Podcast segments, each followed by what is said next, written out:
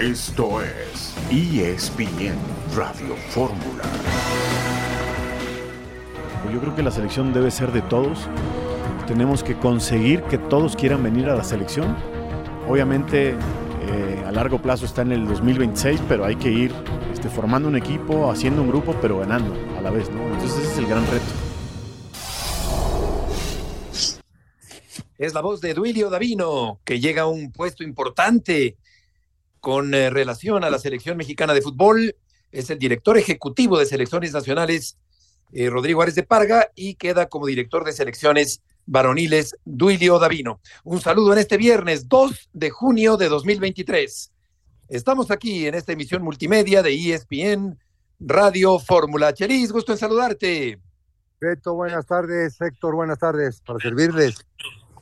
Qué gusto tenerte, Chelis, el día de hoy. Héctor Huerta, buenas tardes. Hola Beto, qué gusto estar con ustedes. A Chelis un abrazo para ambos y para mi hija Grecia que cumple hoy años, ¿no? Acá en Guadalajara. Nos, nunca nos escucha, pero bueno, está bien ahí. Hay que dar la referencia. Muy bien, muy bien. No, nos escucha alguien muy importante también que cumple años justamente el día de hoy. Primeras palabras de Fernando Ortiz, eh, ya las dio allá en Monterrey, una entrevista de Mauricio Imay, la que hizo a Duilio Davino, al que acabamos de escuchar. Javier Aguirre renovó con el Mallorca. Leo Messi va a decidir su futuro dentro de unos días. Edson Álvarez podría jugar en el Dortmund. El equipo de Denver venció al Heat. Mañana el Atlante frente al Tapatío en el juego de vuelta de campeón de campeones del fútbol mexicano. También estaremos platicando el día de hoy acerca de Funes Mori que podría llegar a Pumas. El equipo dirigido por Antonio Mohamed, el portero Oscar Wally, que se despidió del equipo Lugo allá en eh, Galicia en España, podría llegar al equipo del Guadalajara, porque todo parece indicar, Chelis, que Fernando Hierro quiere reforzar la portería del equipo subcampeón del fútbol mexicano. Sí, quiere, quiere tener una, una, una, real competencia. Para mí, tendrían que echarle ojo al, al muchacho que juega en, en expansión, que pertenece a Guadalajara.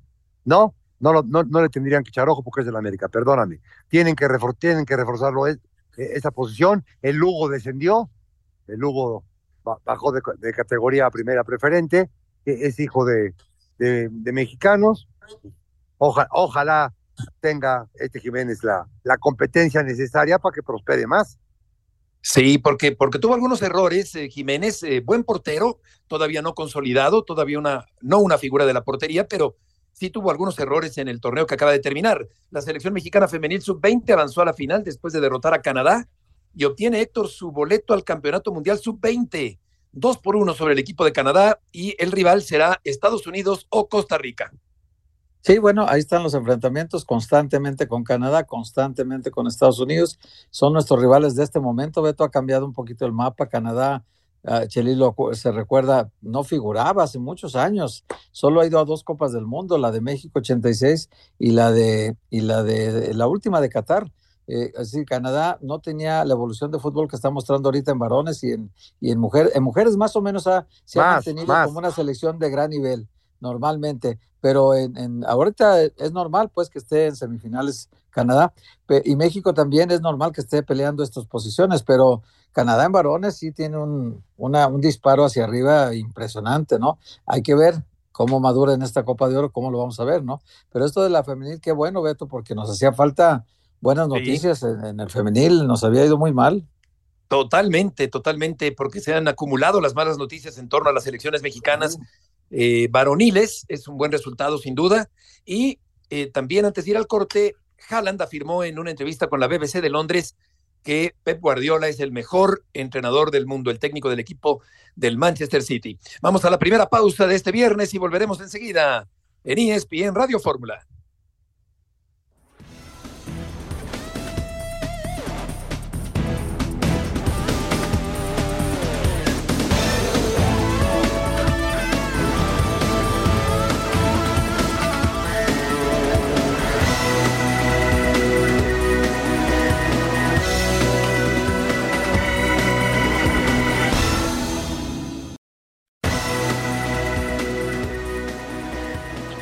De regreso en esta tarde en ESPN Radio Form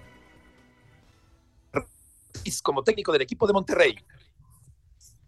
Eh, la institución ha demostrado a lo largo de los años ser una institución sinceramente muy, muy, muy ejemplar y, es el deseo de cualquier entrenador poder dirigir a Monterrey. Hoy se me cumple, soy un afortunado de poder ser el entrenador de Monterrey. Lo tomaré con toda la responsabilidad debida a que se debe ese escudo y, defenderlo a morir. ¿Cómo debe jugar? Sí te puedo llegar a decir que vamos a ser un equipo muy ofensivo. De eso no tengo ningún tipo de duda. Eh, vamos a ser un equipo agresivo, de local, de visitante. Trataremos de, volcar nuestro fútbol, no importa con quién juguemos ni con quién nombre dentro del campo juguemos. Creo que los chicos tienen que saber que el que entra tiene que hacer la misma función que, que lo estaba haciendo y ojalá podamos mostrar todo lo que nosotros queremos demostrar a los chicos en el campo de juego, esa, esa parte ofensiva es lo principal. Es una declaración de intenciones del Tan Ortiz, de Fernando Ortiz. No tiene empacho, Chelis, es decir, que va a tener un equipo ofensivo y esto pues se contrasta de manera muy con el estilo del entrenador anterior. No, es que es que a eso lo llevan. Yo me imagino que el día que se sentaron con él, le dijeron, necesitamos un equipo ofensivo. Y entonces él repite lo que, lo que le pidieron o lo, lo, lo que le encargaron. A mí me parece estupendo la ida de, del señor Ortiz. No me queda la menor duda de que no tenía equipo antes de ser eliminado por el América. Al otro día ya lo tuvo. Y lo único que no me parece es que no se haya ido a despedir y a dar las gracias, porque pues, al final de cuentas el América lo, lo lanza a este, a este estrellato y tiene toda la razón. Cualquiera quisiéramos dirigir a Monterrey. Sí, eh, fue una terminación un poco abrupta, rara de Ortiz en el conjunto del América. Yo lo veo, Héctor, como ni mandado a hacer Ortiz en el Monterrey. Sí, pero a mí me queda la inquietud, Chelis, ¿no crees que antes de, de que lo eliminaran sí hubo algún acercamiento como para llegar el día que lo eliminaron. Él sabía ya que González Iñárritu en el América no lo quería, que, estaban ya pensando en cambiar de técnico. Pasara lo que pasara, él ya sabía. Internamente todos sabían que Santiago Baño lo protegía, pero González Iñárritu, que también es parte de la directiva, todas las versiones indican, no, no, confirmado por él, pues, pero las versiones indican que no era muy de su agrado. Pero yo creo que alguna plática previa sí debieron tener que, que él estaría con la certeza de que si renuncio al América en este momento, pues el día siguiente o a los dos días o a los tres me va a hablar la gente de Monterrey otra vez para platicar. No sé, Cheris, porque además se combinó. puede, ser, puede ser. Yo, yo platiqué un día con él en el hotel y se me hizo la persona, la persona más correcta. A mí también me parece. Correcta del mundo. Y entonces, de una persona que, que pienso que es correcta, no, no, no encajaría este plan. Ahora, de que pudo haber sido, pudo haber sido. Sí, a mí se me hace que salirte nada más de la América, sí, renuncio porque me acabas de eliminar, se me hace muy, una decisión muy temeraria de, un técnico, ¿no? Normalmente dices tú, si ya no tienes contrato, pues ya dejo en manos de la directiva, terminó nuestro contrato ahora y pues me quedo a la decisión que tome la directiva, ¿no? Yo quiero seguir o algo, ¿no? Es, sería lo habitual. No que tú digas me voy porque pues a lo mejor ya tienes algo arreglado, que es lo que la gente percibe ahorita, que ya tenía arreglado esto antes. Sí, sí, claro que lo tiene, lo, tiene visto la gente eso. Sí, eh, yo creo que por la parte futbolística, la parte táctica, estamos hablando. Se acomoda bien, Beto, en esa parte se acomoda bien. Sí, me parece, me parece que sí, que totalmente, que está hecho a la medida del equipo de Monterrey. En el clausura 2022 terminó cuarto y llegó a semifinales. En el Apertura 2023 terminó primero y llegó a semifinales. Y en el Clausura 2023 terminó segundo y también llegó a semifinales Fernando Ortiz. ¿Cuál es la exigencia de Ortiz en el equipo de Monterrey, Chelis? Se la voy a poner barata, ser agresivo. Ya no, no me importa en qué lugar esté, porque sí. Porque si es un equipo agresivo, va a ser campeón. Eso, eso no me queda la menor duda. Pero el, en el trayecto tiene que ser un equipo agresivo. Todos los partidos, 17, liguilla, cuartos, la verdad, agresivo. Luego después es fútbol y cualquier cosa puede pasar. Sí, sí, yo creo que va a dar espectáculo con ese estilo agresivo, proponedor de ataque, de volumen de juego, de llegadas, de goles. Tiene los jugadores para eh, jugar eh, como, como a Ortiz le gusta. Y lo raro es que en el América no haya un técnico todavía. Pasan los días, Héctor, y todavía el América no tiene entrenador. Lo de Jardiné queda como una posibilidad, pero por lo visto no han avanzado en la negociación con el técnico brasileño. Es que fíjate, Beto, que a mí me parece que en la escala del 1 al 4, Jardiné es el 4. Y entonces ya les dijo el 1, Javier Aguirre, que no. Ya les dijo el 2, Diego Alonso, que no. Y el 3, que es Matías Almeida, está muy complicado porque Matías acaba de renovar con el equipo de AEK de Grecia, va a la Champions como campeón, pero además firmó con una cláusula de rescisión de contrato de 10 millones de dólares. Es decir, que si el América lo quiere traer, hay que pagarle al equipo griego 10 millones de dólares para separarlo del plantel. Imagínate qué grave sería que el América hiciera, no, no creo, Chelis y yo pienso que, no sé, Chelisto, pero creo que nadie pagaría 10 millones de dólares para que le vieran un técnico, ¿no? No, no, te, faltó, te faltó Osorio. Osorio también dijo. Osorio, también, sí. A lo mejor era el cuarto y luego Jardiné el quinto, ¿no? Este, así pareciera ser como que es la última opción, Beto. Pero a lo mejor se convierte en la primera, qué curioso, ¿no? Exactamente. según, según John, el martes dicen quién es. El martes, según el martes programa que estuve con John, que el martes dicen. Oye, Chelis, ¿y la Volpe, que también levantó la mano? Levantó la mano la Volpe, levantó la mano Álvaro Morales, levantó la mano cualquier, cualquiera que tenga mano la levantamos. Pues sí, dirigir a la América no es cualquier cosa. Es muy apetecible, claro.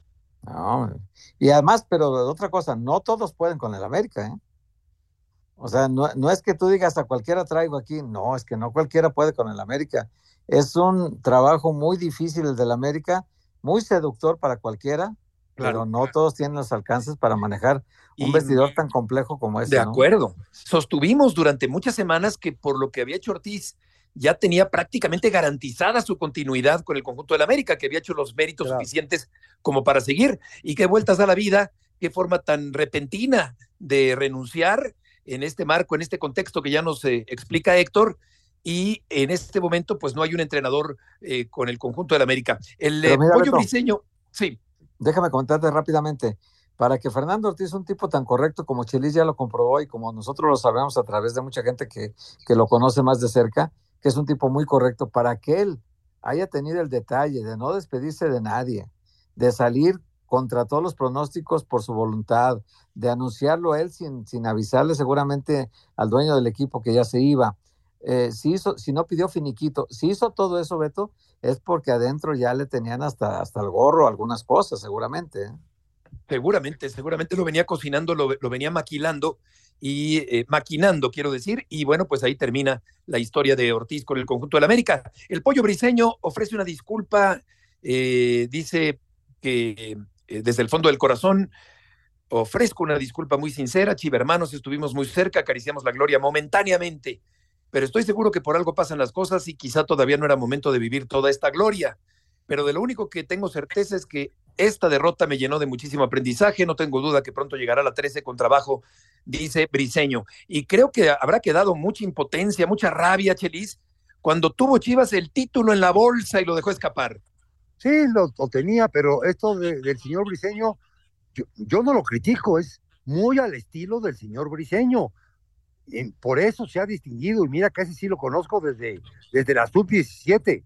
Y, y, desde ese tiempo se, se manifiesta de la misma manera que lo hizo ayer o anteayer es muy al, muy al estilo. Y con ese valor, o sea, o, con, ese, con ese plus que tiene el, el, pollo briseño, así ha hecho su carrera.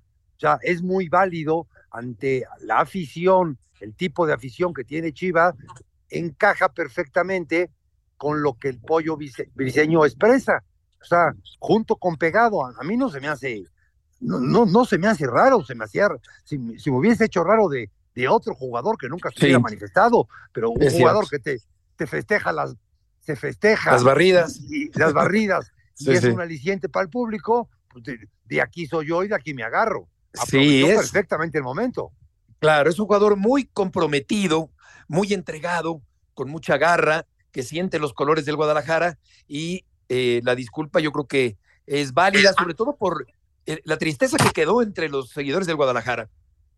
Y sobre todo cuando no eres técnicamente Rafa Márquez, este Beto, pues tienes que apelar a lo que tienes, ¿no? Corazón, entrega, determinación, personalidad. Pues es lo que tiene el pollo briseño. O sea, la gente da lo que tiene. Y si él tiene eso, pues eso aporta al equipo y de repente es útil. Pero en un torneo largo, él no fue titular, Beto. Jugó ocho partidos y de los cuales solo dos fue titular.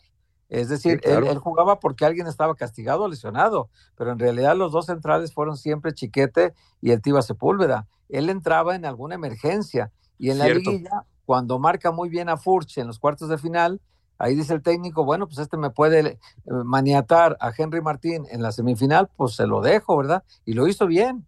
Y hasta la final cometió ese error en el penalti en una mano, que, que evidentemente es una imprudencia de él, pero pues también es una jugada que seguramente nunca lo hubiera deseado él ni en su peor pesadilla, y la tuvo y con eso le dieron vida otra vez a Tigres. Sí, exactamente. Y el portero Wally, Oscar Wally, eh, escribió en Instagram, eh, es difícil decir adiós, sobre todo por lo especial que para mí ha sido Lugo, pero después de dos temporadas toca despedirme de un club, una afición y unos compañeros que me han hecho sentir como en casa desde el primer día. Eh, dice, muchas gracias a todos los que formáis parte del Deportivo Lugo. Aquí el punto es que eh, tiene también la nacionalidad mexicana y en este sentido, Chelis podría jugar en la portería del equipo de las Chivas. Sí, no, es como un México, México americano, pues este es un, México español, perfectamente encaja. Lo que Héctor me tiene que decir es que cuántas... Vamos al corte comercial. ¿Cuántas apariciones tuvo? Volveremos enseguida.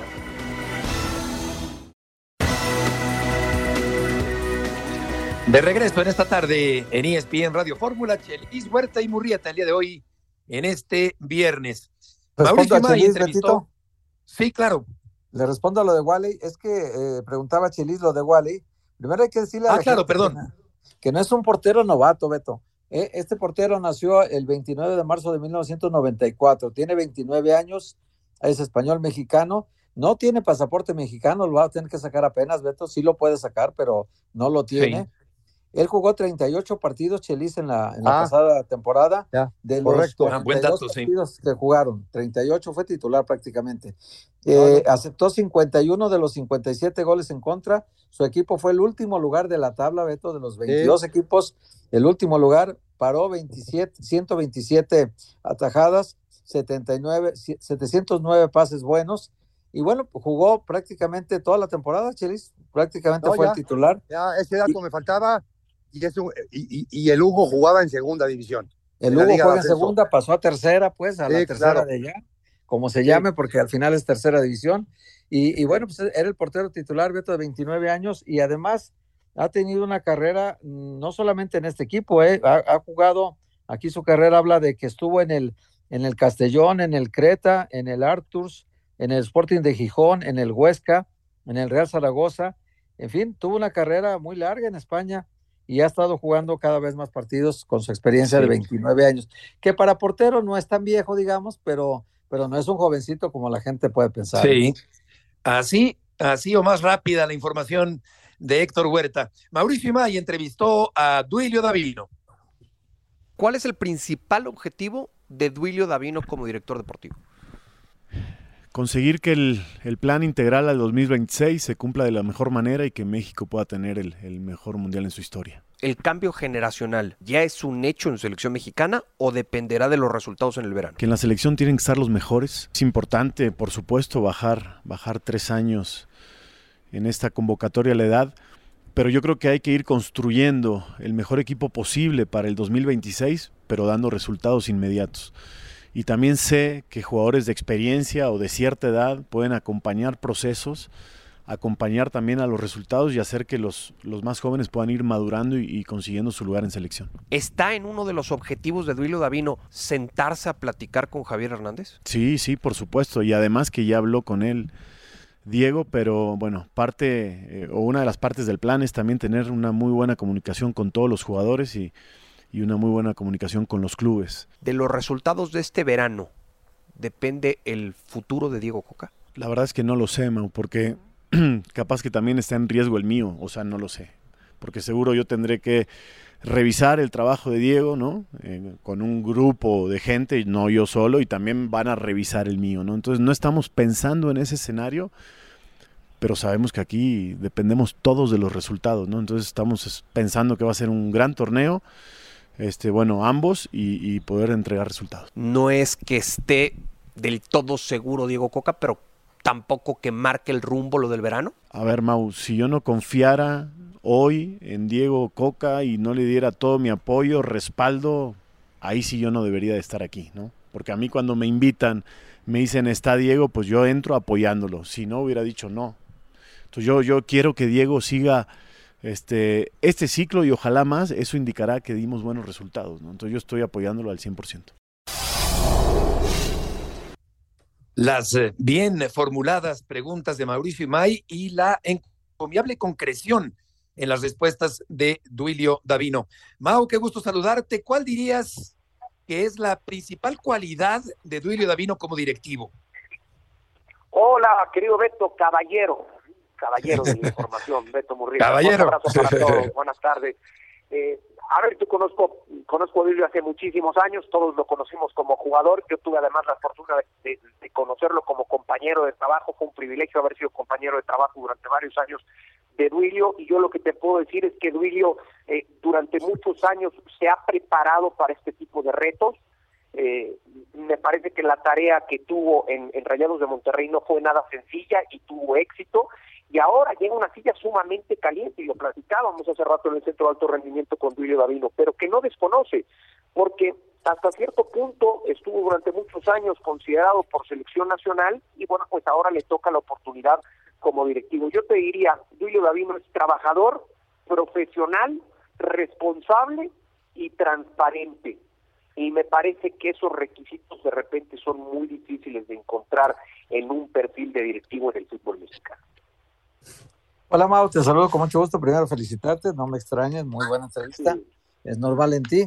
Pero lo que quería preguntarte es, eh, a ver, Dulio sabe, y tú y yo y todos los que estamos aquí en la mesa platicando, sabe Dulio que, que, el puesto de él es, eh, como lo dijo él, lo aceptó, ¿verdad?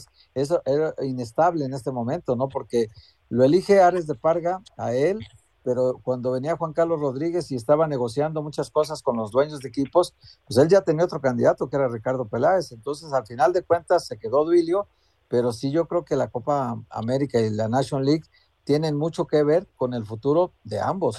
No sé si tengas esa misma percepción. Sí, sí, primero agradezco mucho tus palabras mi querido Héctor, alguien que siempre tiene información fresca de adentro, de afuera y de donde sea. Te mando un fuerte abrazo, mi querido Héctor. Hombre, eh, hombre, Mau. este, de acuerdo. Mutuos, ¿eh? Tengo, tengo, Muy de acuerdo. misma- tengo la misma percepción, Héctor, y, y por eso me parece tan tan valiosa y tan interesante esa respuesta de Duilio Davino eh, cuando cuando dice pues los resultados del verano no solamente van a poner en riesgo la continuidad de Diego Coca, el que va a evaluar esos resultados y ese trabajo de Diego Coca eh, seré yo, pero también habrá alguien arriba mío que evaluará eh, mi Claro. trabajo y los resultados del verano y también mi futuro puede depender de lo que suceda tanto en Nations League como en Copa Oro. A mí me encantó esa respuesta porque te habla con toda transparencia y claridad de lo que está viviendo hoy por hoy Emilio Davino y de lo que sabe que está condicionado a los resultados del, del verano. Yo le decía a te va a llegar muy pronto la calificación.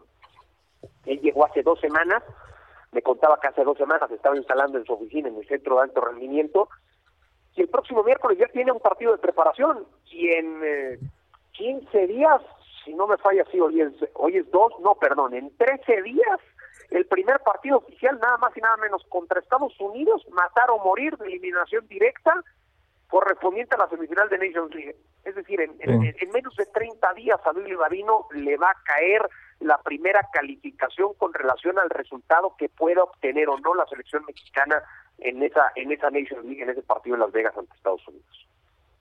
Sí. Chelis, te escuchamos. Ah, no más, bien, escuchamos a- más a- bien no te escuchamos, a Chelis. Chelis, ¿no? Exacto. Eh, Mau, pues excelente, excelente entrevista, muy, muy interesante y ya estaremos eh, desde luego siguiéndola en los distintos espacios de E Oye, Beto, ¿le ESPN. puedo preguntar otra cosa a Mau? Claro. Oye, Mau, una, una pregunta. ¿Por qué es el primer caso que se da? ¿Por qué el presidente de la Federación Mexicana de Fútbol toma posesión de su cargo y todavía no se presenta ante la opinión pública en una entrevista, en una, en una conferencia? Donde explique cuál es el plan de trabajo, cuál, cuáles son las metas de, de la federación bajo su mando. ¿Por qué Juan Carlos Rodríguez lo tienen tan escondido? Acá estoy, ¿eh? nada más con la- le, le- le bastó nada más con la presentación en la Asamblea de Dueños, Héctor. Eh, Una foto. Sí, hoy, hoy en el Centro de Alto Rendimiento preguntábamos lo mismo, ¿no? Eh, se nos hace muy raro que a esta altura todavía no, no haya sido presentado el presidente de la Federación Mexicana de Fútbol. Hoy mismo ahí me enteraba que el propio Juan Carlos Rodríguez estará haciendo el viaje a Las Vegas para estar presente en el partido del 15 ante la selección de Estados Unidos y si hay, pues evidentemente también estar en la gran final de ese torneo que será el domingo 18 también en la ciudad de, la- de Las Vegas. Pero sí llama la atención que haya sido presentado el director deportivo, el director de selecciones eh, juveniles, que ya esté el director de, selecciones, quien tampoco fue presentado, no me refiero a Rodrigo Árez de Parga. Y bueno, pues Juan Carlos Rodríguez me parece que por primera vez en un evento eh, como, co- como el de un partido oficial de selección nacional, por primera vez lo vamos a ver el 15 de junio en la ciudad de Las Vegas. Chelis, no sé si quieres decir algo antes de despedir Sí. a Mau. Sí, Mau, Mau. A ver, Mau, yo me, yo me sé que, y buenas tardes, que si no gana los dos torneos fuera. ¿Por qué? Porque el señor Juan Carlos Rodríguez, de alguna manera, su primer objetivo es unir a los dueños. Y uniendo la decisión de quién es el técnico, es su manera de unir a los dueños. ¿Sabes algo? No, pues lo tienes muy claro, Chelis. Ante eso, ¿qué te puedo decir? Nada más la palomita. este, ma- Claro. ma- mandar, mandarte un abrazo y, y viste el, el comentario y la información de manera clara, transparente y de la misma manera como la tengo yo, así, tal cual. Dale. Pues, Gracias, Raúl. esto, pues, Como es una fuerte maestro, presión Beto, para Coca. Como decía tu maestro, muchas noticias en pocas palabras. Exacto. Exactamente. Mau, muchas gracias por tus aportaciones del día de hoy y enhorabuena. Abrazo fuerte, querido Beto, Héctor, eh, Chelis. Nada más contarles, recordarles, 7 de junio, próximo miércoles en Mazatlán, México contra Guatemala. 10 de junio en San Diego contra Camerún y el 15 el partido tan esperado ante la selección de Estados Unidos correspondiente a la semifinal de Nations League. Fuerte abrazo para todos y nos ponemos en contacto ya la próxima semana con lo que será la cobertura de la selección mexicana a lo largo de todo este verano. Excelente, Mau, que te vaya muy bien. Un abrazo. Buenas tardes. Sí, la, la presión empieza pronto, empieza temprano en la gestión de, de Coca. Sí. Ya está la presión, Beto, ya está. Lo dijo muy bien, el mapa que pinta Chelis es exactamente como es. Fue una imposición más que una designación lo de Coca, una imposición de un grupo que molestó mucho al otro grupo y que el otro grupo ha hecho muy buen cabildeo con varios equipos y hay la mitad del fútbol mexicano está dividida, está muy molesta y esa mitad quiere que como consecuencia de una imposición de grupo se tome luego la decisión si no hay resultados que se, que se quite esa iniciativa de, empujar porque mi puño es más fuerte y entonces la selección mexicana pueda tomar otro rumbo con otras personas. Volveremos enseguida con Mario García, el entrenador del Atlante.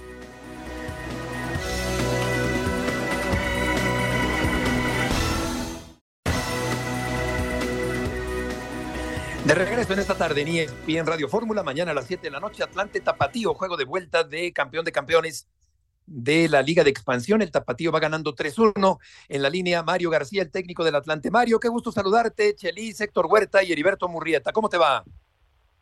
¿Qué, qué tal, Heriberto? Un saludo a toda la audiencia. Muy, muy bien, ya listos. Muchas gracias por, por la entrevista. Con mucho gusto, Mario. Eh, a mí me llama la atención eh, el tema de la motivación en la Liga de Expansión. ¿Cómo manejas la motivación de tu equipo, el Atlante, dentro de una liga que increíblemente no tiene derecho a ascenso a la primera división? No, pues primero hay que motivarse uno porque si hace una semana y días que nos dieron la nueva noticia de la prórroga, pues fue muy doloroso. Pero pues no nos queda otra que, que levantarnos al día siguiente y ponernos a trabajar y, y a seguir luchando y mejorando para, para buscar ese sueño de la primera división. Hoy la motivación para los jug- jugadores es saber que este equipo es el equipo que, que más jugadores ha mandado a primera división en estos tres años de liga de expansión y que estoy seguro que, que en este que el lunes al menos uno, dos o tres jugadores de, de este equipo estarán siendo buscados como soluciones para primera divisiones.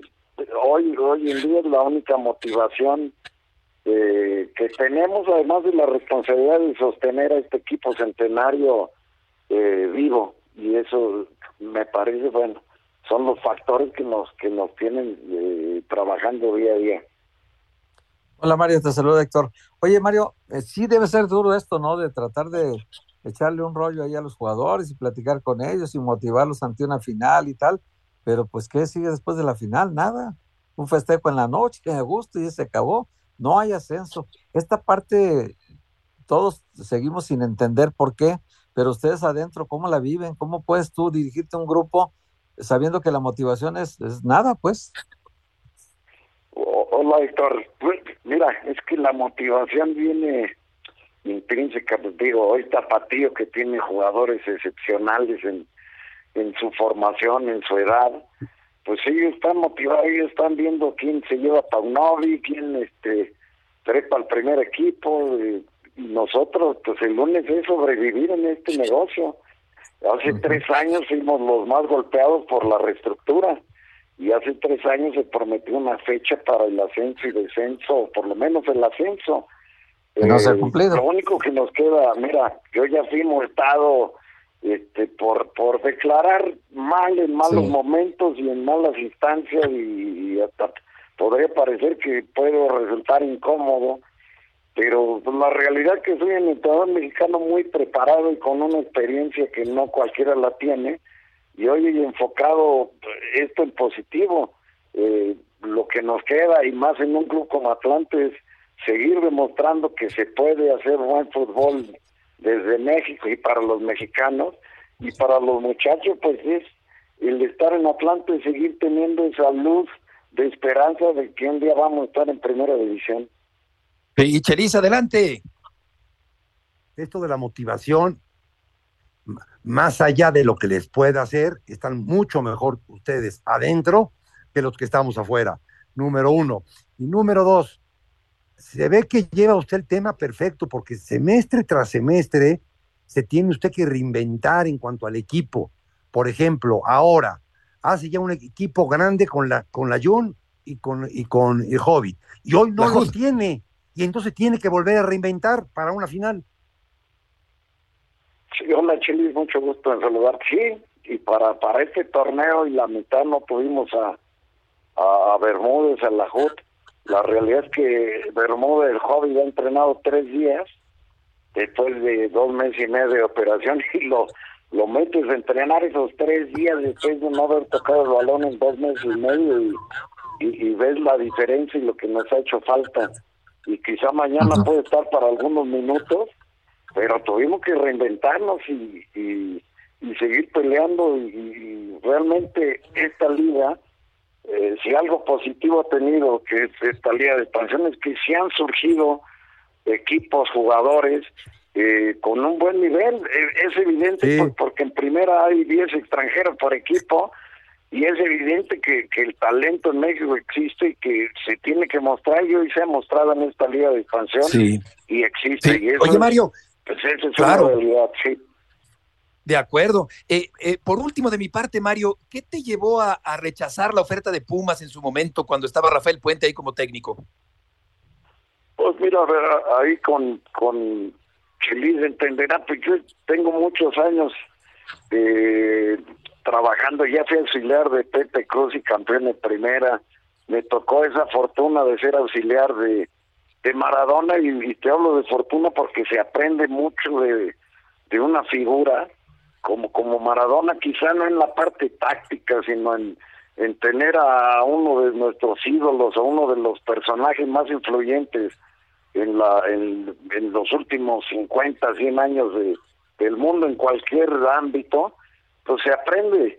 Y, y el tema de, de ir eh, a, a- de segundo a un equipo de primera, eh, pues yo yo prefiero la verdad seguir con el sueño de llegar a primera división con Atlante. Si no hay una invitación eh, a, un proyecto de primera. Y hoy pues eh, y el Chile también lo entenderá estamos un poco subvalorados este minimizados o descartados de primera en, muchos proyectos que, que la realidad y, y sin faltar el respeto porque ya me traen este ciscado con las multas pues han sido un desastre y, y siguen volteando a, a, entrenadores extranjeros que, que no tienen ninguna experiencia y de 10 pues 9 siguen siendo un desastre. Entonces creo que eh, pues esa tendencia tiene que cambiar por por efectividad porque la efectividad ha sido muy baja muy baja y, y con todo respeto también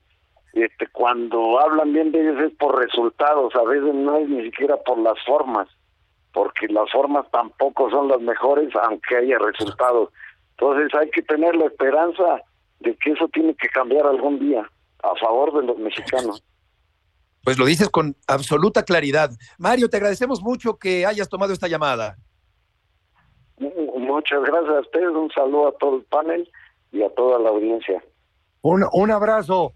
Usted, no, usted, no, usted, usted no, le, no le aprendió a Maradona, Maradona le aprendió a usted que en paz descanse.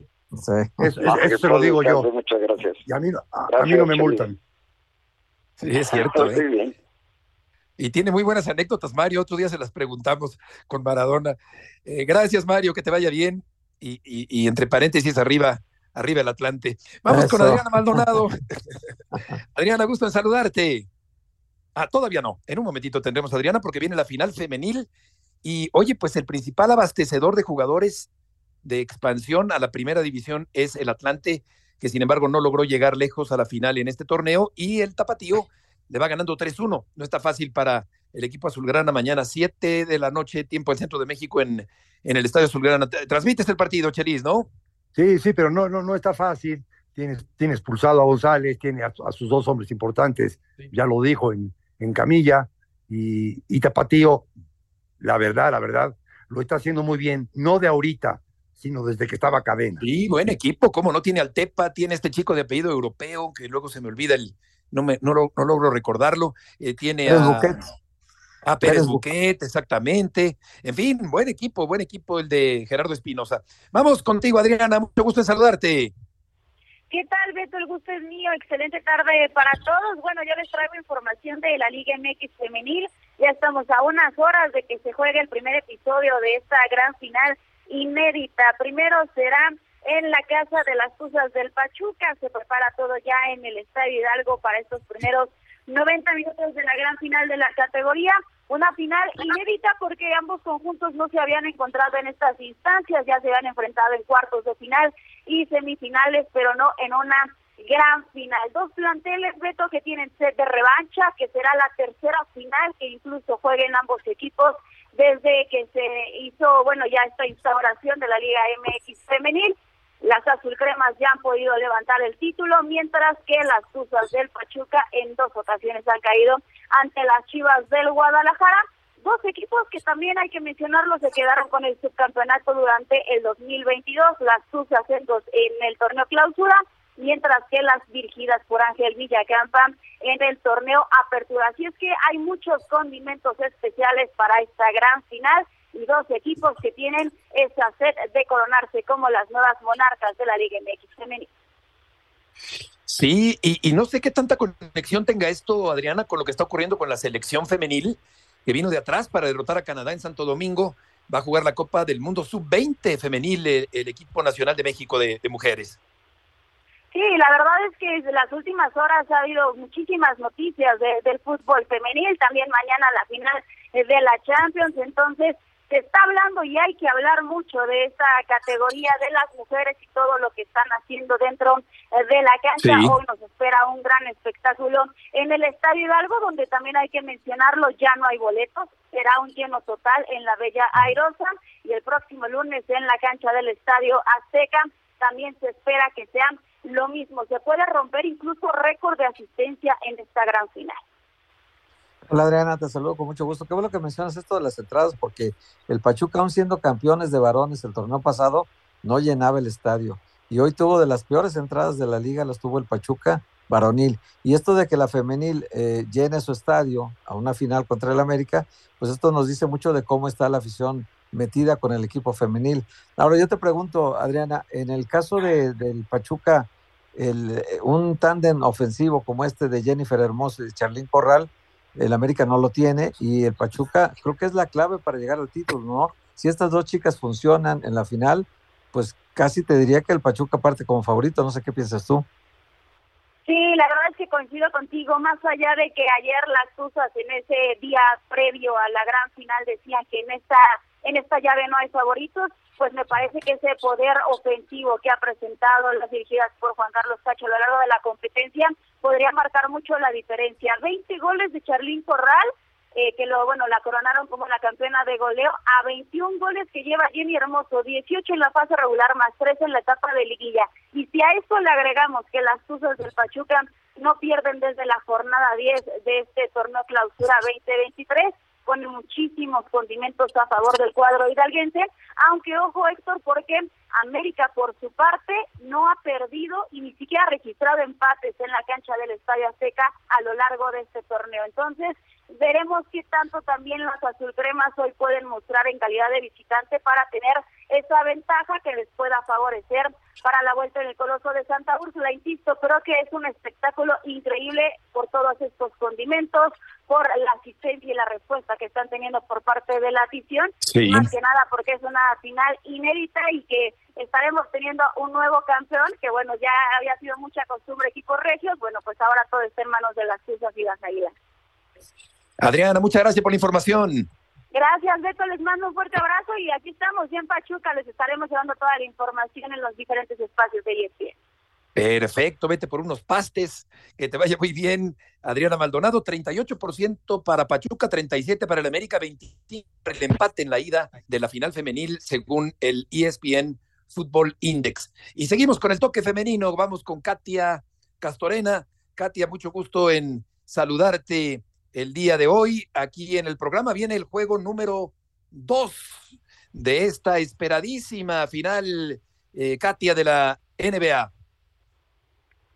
Beto, compañeros, qué gusto saludarlos desde Denver en este día después de lo que fue ese juego, uno de las finales de la NBA, donde el equipo de casa, los Denver Nuggets, respondieron ante esa etiqueta de favoritos con una contundente actuación, esa victoria 104 a 93 ante el Miami Heat, con unos Denver Nuggets que siguen invictos en esta Ball Arena en toda esta postemporada. De hecho, desde el mes de marzo no pierden en casa, saben muy bien cómo aprovechar el tema de la localía, la altura que hay en el estado de Colorado y eso juega a su favor. Hablábamos mucho previo a ese juego uno de qué tanto podía afectarles el hecho que tuvieron que parar nueve días después de barrer a Los Ángeles Lakers en las finales de la conferencia del oeste contra un Miami Heat que se tuvo que ir hasta siete juegos para definir la serie del este contra los Celtics de Boston. Y parece que ese parón no hizo que perdieran ese ritmo que vienen, no por nada son la mejor ofensiva y lo demostraron una vez más dominando entonces, aprovechando también la altura que tienen sobre los jugadores del Miami Heat, 46 puntos en la pintura, fue un dominio prácticamente en todos los rubros para los Nuggets. Oye, Katy, ¿y el favorito es pronto? Es pronto todavía, lo, lo entendemos, pero ¿cuál es tu favorito para campeón? Creo que sobre todo después de lo que mostraron en el juego 1, era mi favorito para campeón, previo a que arrancara ya la serie y después de lo que vimos el día de ayer me sigo quedando con los Denver Nuggets. Están haciendo muy buen trabajo, guiados por su líder, el Joker, Nikola Jokic, y no por nada, como decía, son la mejor ofensiva. Mientras estén así de finos, esa efectividad que están teniendo todos sus lanzadores, además ese estilo que a ellos les gusta, imponer la velocidad del ritmo intenso, creo que obligan al rival a tener que igualar lo que ellos muestran y se ve difícil que Miami pueda igualar por lo pronto sobre lo que nos dejó el juego 1, lo que está haciendo este equipo de Denver, que además está muy unido con ese objetivo claro de regalarle a esta franquicia su primer campeonato. Katia, muchas gracias por tus aportaciones del día de hoy. Un gusto, saludos.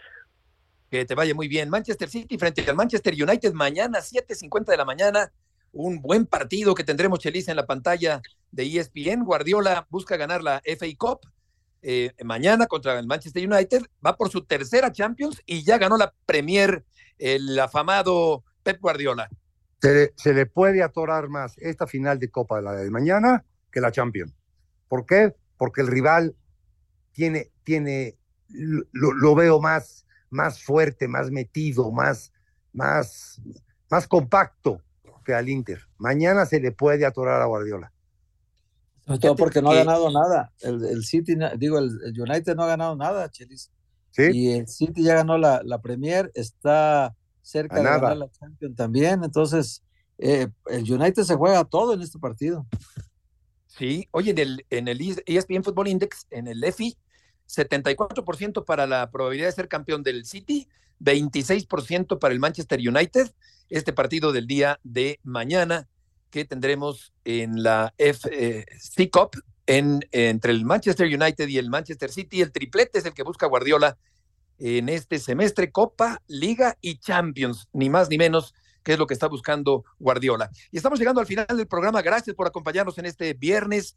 Buen fin de semana, queridos Chelis, Héctor, buenas tardes, que les vaya muy bien y buen fin de Dios, semana. Dios, Un Beto, abrazo. Dios, Héctor, gracias. Adiós, Chelis, un abrazo. Vete para ti otro. Igualmente, buenas tardes.